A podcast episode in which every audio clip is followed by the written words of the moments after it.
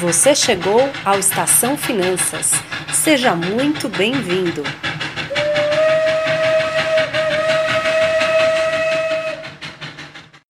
Olá, pessoal. Aqui é Ana Ruth e aqui é Ana Breda e começou mais um Estação Finanças.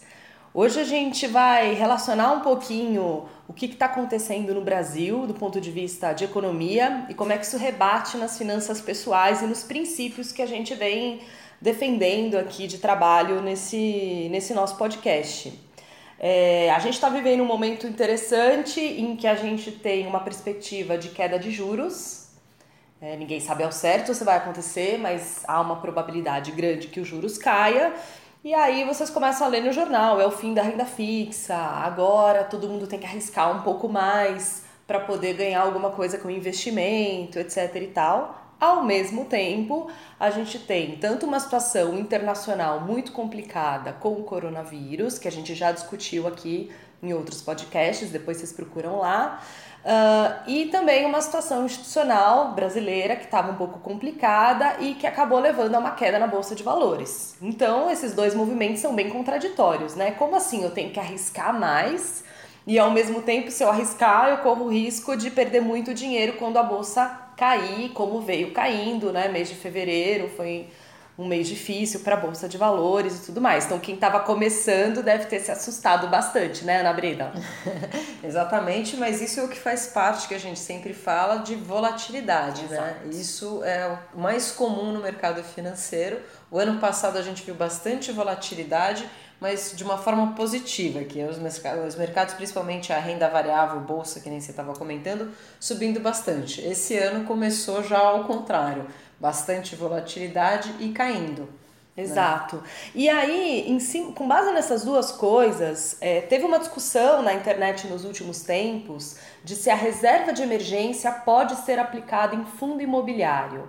É, a reserva de emergência é aquilo que a gente aqui no programa chama de colchão financeiro. Mas que é isso, aquele dinheiro que você precisa ter para emergências, tanto positivas, como a gente já falou, como negativas.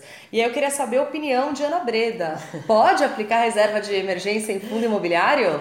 Olha lá, hein? Bom, na verdade a ideia é o seguinte, né? Lembrando só, acho que é importante a gente retomar, o colchão financeiro é a questão da liquidez, né? De você ter aquele dinheiro que você tem um acesso imediato a hora que você precisar.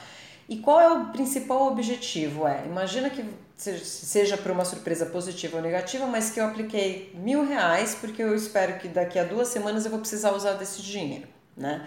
Se você aplicar, e a ideia da liquidez é que na hora que eu precisar eu consiga ter, uhum. acessar esse dinheiro. Se você, por que, que a gente sempre recomenda que seja ativos pós-fixado? Porque os ativos que são pós-fixados, eles é o que tem a menor volatilidade e ele praticamente não oscila em relação a oscilações do mercado ou a variações em taxa de juros. O que, que é pós-fixado? É aquele que acompanha a taxa de juros é, Selic no Brasil. Tá. tá. Então é uma taxa de que, que por que, que ele é pós-fixado? Porque você não consegue saber exatamente quanto que você vai ter de retorno. Então você está dizendo assim, se não existisse inflação que come o nosso dinheirinho ao longo do tempo, uh, e não existisse bandido, eu poderia deixar o dinheiro debaixo do colchão de verdade, que ele teria o mesmo significado. Certamente eu acho que algumas pessoas ainda fazem, ainda fazem isso, isso, né? Mas é esse o conceito sim, né? Então é aquele dinheiro que você fala, nossa, eu preciso de dinheiro, você vai lá embaixo do colchão e tira. Então meu objetivo não é ganhar fortunas com o meu colchão financeiro. De jeito nenhum. Na verdade, e aí todo mundo me critica muito porque eu, quando eu quero deixar esse dinheiro de liquidez, falo, mas esse dinheiro não rende nada. O objetivo do dinheiro da liquidez não é render, é um dinheiro que vocês consigam acessar imediatamente sem a penalidade do que está acontecendo no mercado naquele momento. Que aí a gente vai trazer a questão dos fundos imobiliários. Os fundos imobiliários, eles são produtos de renda fixa que pagam juros, né, no qual somos isentos, tem algumas regras do, é, para você ter a isenção, mas que ele é muito atrativo porque você está comprando uma renda fixa que te paga juros mensais que você e de certa é forma você está investido em imóvel sem alguns dos riscos de investir em imóvel. Exatamente. Só que esses, é, esse ativo, fundos imobiliários, eles são negociados na bolsa de valores, como se fosse uma ação. Então, qual é o, o, o, problema de você considerar fundos imobiliários como colchão de liquidez? É que você comprou ele hoje, se por algum motivo daqui a duas semanas aconteceu é, uma notícia ruim, ou as pessoas acham que o Brasil de repente não vai crescer tanto, que a parte é, imobiliária não vai crescer tanto, e, ou por demanda de, de, de investidores, aquele fundo especificamente que você está investido não está tão interessante, ele pode derrubar o preço desse papel. Quer dizer, eu botei mil e amanhã eu tenho 800. 800. Então, como é que você pode contar com esse dinheiro se você estava achando que daqui a duas semanas você precisava dos teus mil e você já não vai mais ter esses dois mil? Não serve para colchão, então. Na minha opinião, de jeito nenhum. Né? E o que, que serve então para o colchão financeiro? Mesmo nesse momento de juros baixos, aí qual é a sua opinião? Colchão financeiro não busca rentabilidade. Colchão financeiro é uma estratégia na qual é o que vai te dar tranquilidade para a hora que você precisar de uma emergência né? Você ter acesso àquele recurso de uma certa forma imediatamente, sem você ser penalizado no que está acontecendo no mercado. Que é isso, você não ter essa oscilação de eu apliquei mil reais e, e o pós-fixado, ele você não, não, apesar dele render pouco, né? Agora, porque historicamente no Brasil o rendeu muito, né? sempre rendeu muito e essa é a grande polêmica na verdade, né? Exato. né? As pessoas estão sofrendo porque elas estavam teoricamente, digamos assim, mal acostumadas, porque no mundo normal de países desenvolvidos você não tem uma taxa de juros tão alta como o Brasil teve durante muitos anos, né? E países emergentes de uma maneira geral, digamos assim. Mas então, é, hoje você tem uma taxa de juros mais baixa, que a gente está falando de 4,25, teu, o teu patrimônio no pós-fixado, né, esse dinheiro que está na liquidez, ele vai render próximo a isso, muito próximo que é isso, falar, ah, mas isso não é quase nada. Mas, de novo, se você aplicar mil reais hoje, você precisar desse dinheiro daqui a duas semanas, você vai, no mínimo, você vai tirar esses mil reais. Perfeito. Agora, se você aplicar num fundo imobiliário, não existe garantia de que você vai conseguir tirar esses mesmos mil reais daqui a duas semanas. Então, e se alguém falar, é mentira. Não é o meu dinheirinho debaixo do colchão. Exatamente. Perfeito. Muito legal, Ana. É, vamos dar agora três exemplos de investimentos que as pessoas podem colocar como reserva de emergência ou colchão financeiro, colchão de liquidez e seus prós e contras. Tá? Primeiro deles, a grande queridinha dos brasileiros, que é a poupança. Poupança. Ai, prós e contras. Olha, o pró com certeza é a facilidade de como se fazer. Tem em qualquer banco, né? Inclusive as contas poupança são muitas vezes de graça.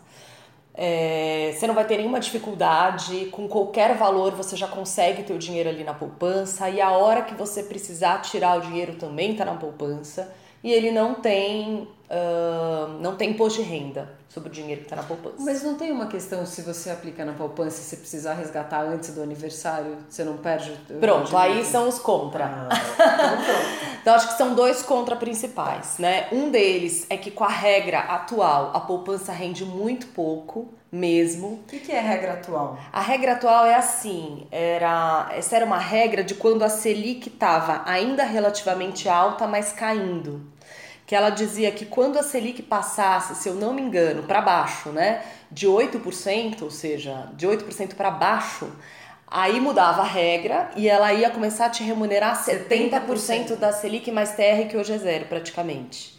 Então, 70% da Selic, mesmo você considerando um imposto de renda que incide sobre outros investimentos, ainda é um valor baixo. Tá? Então esse é o problema 1. Um. E o problema 2 é que não é rendimento diário, é rendimento só na data do aniversário. Então se você tira antes de 30 dias, ele não teve rendimento. Mas você garante aqueles você garante. mil reais que eu tava falando em, então, antes, né? ele é igual botar o dinheiro embaixo do colchão, só que sem você correr o risco de um ladrão entrar na sua casa e pegar o dinheiro. Perfeito. Então, não é de se desprezar. As pessoas falam muito mal da poupança, eu mesma falo, a Ana também fala, mas veja, numa situação como a gente está hoje, a diferencial de juros é muito pequeno da poupança para outras coisas para ser um grande problema. Não tem nenhum problema a gente se deixar mil reais na sua poupança, porque você sabe que você vai usar daqui a pouco, se for prático para você, tá? Mas vamos falar outros dois. Hum. Fundo DI. E aí, fundo DI, quais são os prós? Os prós do fundo DI é a liquidez, de você ter acesso rápido, né? Então é o fundo que se você aplica e resgata no mesmo dia, fácil de você investir, você consegue através da tua conta e tem alguém que está gerindo para você, né? o contra, é, ao meu ver, não sei você, é a questão que você paga uma taxa de administração e você tem o come se você ficar com esse dinheiro um pouco mais de tempo do que o previsto, né? E eu acho que dentro dessa linha da taxa de administração tem uma questão que está mudando, mas está mudando muito aos poucos, que é quanto menos dinheiro você tem, maior a taxa de administração que vão te cobrar. Sim. E ao cobrar, porque o fundo DI, ele nada mais é do que um fundo que está aplicando em Selic, né? Sim. Então, na verdade, assim, ou seja, igual ao CDI, que é o que a gente tinha falado antes que é o tal do pós-fixado. Então, quanto maior for a taxa de administração, no fundo, menor vai ser o percentual do CDI que você vai conseguir ter nesse fundo. Ou seja, para o pequeno investidor, às vezes ele pesa um pouco, tá? Ainda fica um pouco melhor que a poupança, mas ele tende a pesar. Existem alguns fundos DI que empatam com a poupança ou que são até piores, então tem que tomar cuidado com isso. E por fim, ah, a última, o último exemplo aqui é o Tesouro Selic. Porque se a gente falou que o fundo DI está investindo praticamente tudo na Selic, por que não investir diretamente na Selic? Eu gosto. É, esse é meu queridinho. Esse é o teu queridinho. É o meu queridinho. Então fala dos prós. Tá. Então os prós, porque eu acho que na verdade é fácil você investir né? No sentido de que, lógico, é, desculpa, vamos colocar um, um, voltar um pouco atrás, desde que você já tenha investido no Tesouro Direto, porque tem esse trâmite de você ter um acesso, de cadastro, que aí são os Deixa contras que, os contras que eu. Então tá, eu vou falar dos prós. Então os prós é um investimento fácil de fazer e que te custa muito pouco. Né? Então, é, para que, que eu vou pagar para ter uma taxa de administração e, e enfim, e me prejudicar um pouco mais nessa parte da rentabilidade, embora não é o que a gente busque nessa classe de ativo que a gente está falando que seria o colchão de liquidez, mas eu posso estar investindo de uma forma simples e fácil que eu também consigo resgatar, só que aí eu vou falar mais, apesar de eu gostar, ele tem alguns contras, na verdade. Você vai falar o contra é. que eu tô pensando, eu já sei. E a liquidez é em D mais um, não é, é. em D zero. É, D mais um, e tem mais uma coisa. D mais um, gente, significa é. amanhã, tá? É. amanhã em dia útil. D mais zero é o hoje, Isso. se hoje for dia útil, e D mais um é amanhã, né? Exato. Considerando os dias úteis. E lembrando só, deixa eu agora fazer um parênteses, já que a gente falou isso. Tudo que a gente fala em relação a investimentos, eles têm de, pequenos detalhes e regras que são importantes a gente entender. Até o fundo é, DI, com liquidez diária, ele tem algumas regras. Geralmente eles têm horários para eles poderem ser resgatados. Não pode pegar duas horas da manhã e achar que vai cair na sua conta. Exatamente. Então é importante só porque senão depois eu falar assim, pô, você falou que era fundo D zero, posso é, sair Mas é horário bancário, agora. né? É um é, pouquinho estendido. Mas alguns fundos você tem um horário que é só até as quatro da tarde, Isso. por exemplo. Pois né? é, então quando eu falar dos contra do tesouro, que eu também gosto muito, claro, o primeiro contra é que dá um pouquinho mais de trabalho. É tá? Mas até aí você que nos acompanha já está acostumado a ter um pouquinho de trabalho, você sabe que você precisa olhar para o seu dinheiro, então isso não é problema. É, mas o segundo, o segundo contra, que é essa questão da liquidez mesmo, porque tudo bem, ele é D mais um, mas é tal coisa, o dinheiro está na corretora, você vai precisar do dinheiro na tua conta, pessoa física, conta corrente mesmo. Até o dinheiro cair para você, tende a demorar um pouco. Então, eu ainda gosto de ter sim a maior parte do meu fundo de liquidez em Tesouro Selic, mas sempre ter um dinheirinho no meu banco. Eu me sinto mais segura dessa forma. Eu também, que era isso que eu ia falar. Na verdade, eu acho que quando a gente fala, que aí é o que a gente sempre volta em relação ao dinheiro de liquidez, ele tem que ter fácil acesso. Se ele não vai estar embaixo do colchão, ele tem que estar no banco onde é a tua conta corrente usual, Exato. que você consiga na hora, em qualquer momento, ir lá no aplicativo, enfim, e simplesmente solicitar o resgate, ele já entrar automaticamente na tua conta. Porque assim, mesmo isso não é complicado, quantas vezes não aconteceu de você estar tá sem um real na carteira e num lugar que não aceita cartão de débito, por exemplo, né? Exatamente. né? Então é pensar um pouco nesses inconvenientes que pode acontecer, um dinheiro de emergência, afinal de contas, tem que ser acessado a qualquer hora. Então, Ana Ruth, eu vou te fazer a pergunta, né? Já que a gente falou e a gente gosta da, do, do Tesouro Selic e ao mesmo tempo ele tem alguns contras. Sim. Qual seria a recomendação, então, para o dinheiro de liquidez,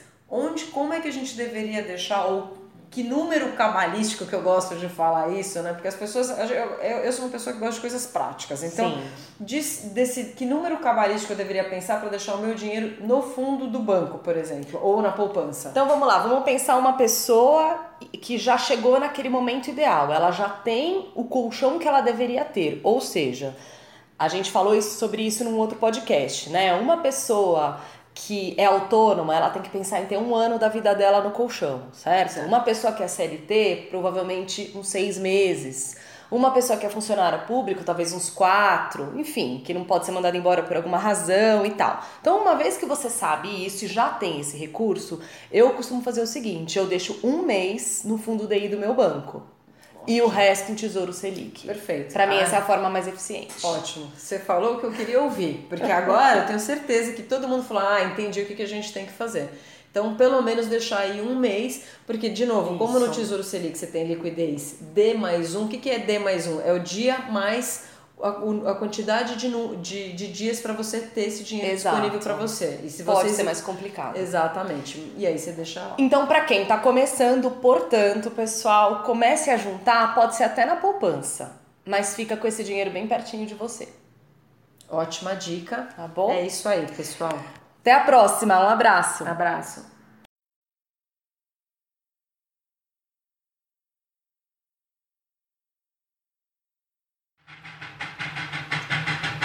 Termina agora Estação Finanças. Muito obrigada e até a próxima parada.